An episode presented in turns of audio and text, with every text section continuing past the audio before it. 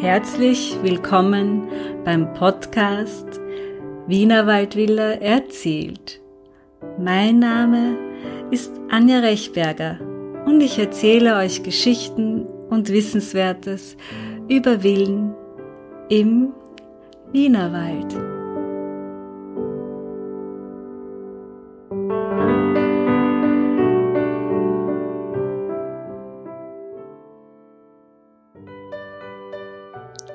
Wie kam es eigentlich zu den Villen im Wienerwald? Diese Folge eignet sich für alle, die einen groben historischen Überblick über die Zeit haben möchten, in der die Villen im Wienerwald entstanden sind. Bereits in Episode 0 erwähnt, hat äh, meine Kollegin Sonja Feidinger sich in ihrer Arbeit mit diesem Thema befasst und hier möchte ich nun einen kleinen Auszug daraus mit euch teilen. Alle Literaturnachweise zu dieser Folge werde ich mit euch in den Shownotes teilen, für die, die hier noch mehr ins Detail nachlesen möchten. Nun ein kleiner historischer Rückblick. Die Zeit von 1814 bis 1848 wurde als der Vormärz bekannt, in dem die Lebenslust mit kulturellen Höhenflügen als Hauptmerkmal gilt. Daneben galt eine starke Zensur, in der das Spitzelwesen und die Geheimpolizei besonders umtriebig war. Überall dort, wo die Heiterkeit den Ernst des Lebens überdecken sollte, wurde getanzt, und zwar den Walzer. So gaben 1842 die Wiener Philharmoniker ihr erstes Konzert. 1848 begann die Märzrevolution in Wien. Das Sturmjahr 1848 wurde zur schwersten Krise des Habsburger Reichs seit seinem Bestehen. Sie spielte sich an mehreren Schauplätzen und auf verschiedenen politischen Ebenen ab. In Österreich war es eine bürgerlich-liberale, teilweise auch eine soziale Revolution. Und teilweise auch durch Missernte entzündet. In Italien und Ungarn war es eine nationale, teilweise auch soziale Revolution. Als sie im Herbst 1848 ausbrach, wurde sie mit blutigen Maßnahmen zurückgeschlagen. Im Oktober dankte Ferdinand I. ab und Franz Josef I. bestieg den Thron. Politisch brachte das Jahr 1848 das Ende der Grundherrschaft. Neue Gesellschaftsschichten, das Bürgertum und das Proletariat, strebten nach Macht. Franz Josef befahl dann auch die Stadterweiterung von Wien und regte damit die Bautätigkeit an. Der Wienerwald wurde durch die Öffnung der Südbahn 1842 und der Westbahn 18 58 für größere Bevölkerungsschichten erschlossen. Neben der bisherigen Forstwirtschaft und Jagdnutzung kam die Funktion des Erholungsgebiets dazu und der Wienerwald wurde zur Sommerfrische genutzt.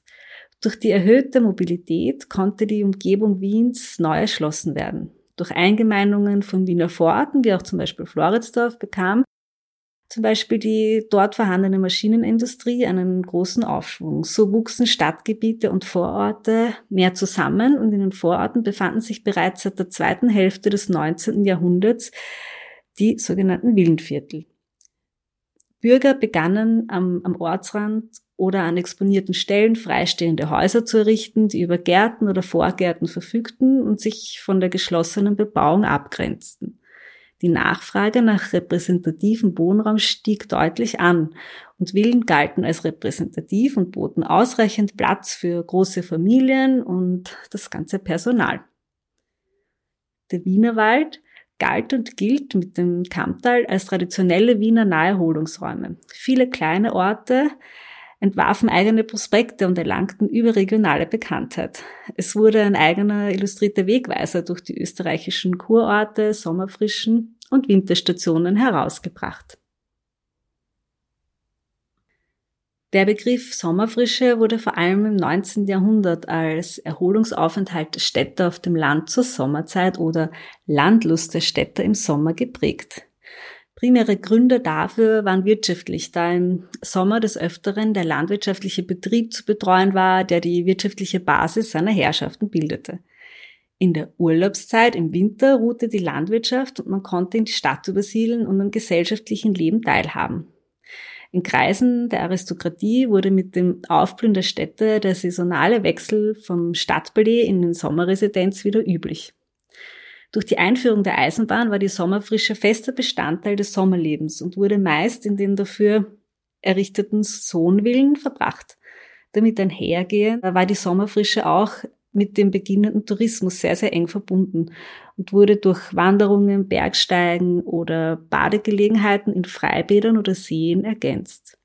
So wurde der Begriff der Sommerfrische sowohl für die Verlegung des Wohn- und Arbeitsortes auf das Land und auch als Urlaub auf dem Lande verstanden. Ja, die Natur wird erst zu Anfang der Neuzeit in ihrer ästhetischen Dimension als Objekt der künstlerischen Betrachtung begriffen und erfahren gemacht. So steht auch die Villa als architektonisches Produkt im Zusammenhang mit der ästhetischen Entdeckung der Natur. Ich finde, das ist eine sehr, sehr schöne Zusammenfassung dieser Satz ähm, oder diese zwei Sätze über ähm, die Wahrnehmung der Natur in dieser Zeit.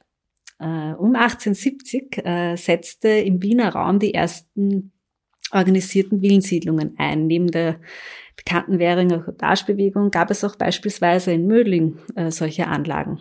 Der Wienerwald kämpfte im 19. Jahrhundert mit zwei großen Problemen. Der Verbindung der Sommerfrische mit der Industrie. Die daraus resultierenden siedlungssozialen Probleme wurden durch politischen Auseinandersetzungen um den Wienerwald überschattet. Die Gefährdung dieser großen Naturlandschaft durch die Spekulation der Holzindustrie und Bauparzellierungen machte die Frage nach einer Besiedlung dieses Gebiets erst richtig aktuell. Durch den Journalisten und späteren Bürgermeister Josef Schöffel wurde der Wienerwald gerettet und als Naturfreund war die naturverbundene Villa eine attraktive Bauform in unmittelbarer Nähe zu Wien. Er organisierte Villenbesiedlungen, die zwar optisch mit dem Wald in Berührung standen, diesen jedoch nicht gefährdeten. Die Villa des 19. Jahrhunderts war die vielleicht wichtigste Verkörperung der nie aufgegebenen Hoffnung, einen neuen Stil zu finden. Sie wurde nie einzeln als ein für sich stehendes Monument betrachtet, sondern als Bestandteil der ästhetisch begriffenen Natur. Durch sie wurde eine spezifische Lebensauffassung ausgedrückt. So der Kunst- und Gartenhistoriker Dr. Hayosh Geser. Ja, zu dieser Lebensauffassung werden wir uns in diesem Podcast äh, noch mehr unterhalten. Die Villen wurden nämlich nicht von allen Menschen geliebt und haben durchaus auch kontroversielle Diskussionen ausgelöst, wie wir eben gehört haben. Aber dazu in einer anderen Podcast-Folge mehr. Ich freue mich auf eine spannende Zeit mit euch in diesem Podcast und schreibt mir gerne eure Geschichten zu euren Villen im Wienerwald unter podcast.wienerwaldvilla.at. Bis zur nächsten Episode. Ich freue mich. Eure Anja Rechberger.